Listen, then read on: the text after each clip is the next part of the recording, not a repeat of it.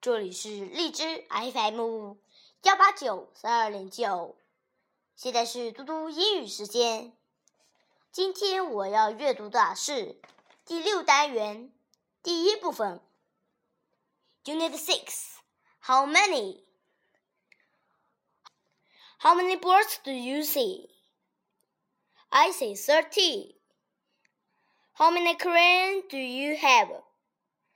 I have sixty. How many blues do you have?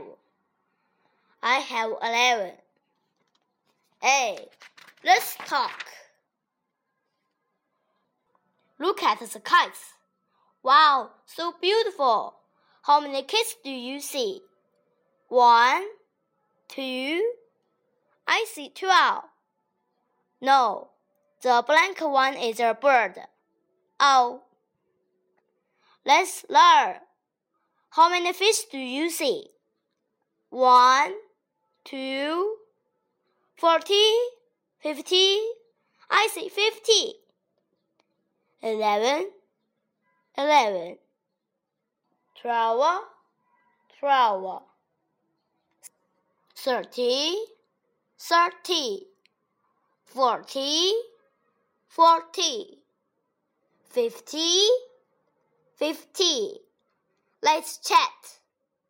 Hello, my friend. Please tell me, how many cars do you see?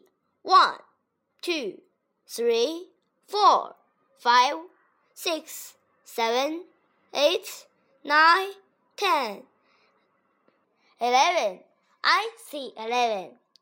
One, two, three, four, five, six, seven, eight, nine, ten, eleven. I see eleven. 今天的嘟嘟英语时间就到这里，谢谢大家，明天见。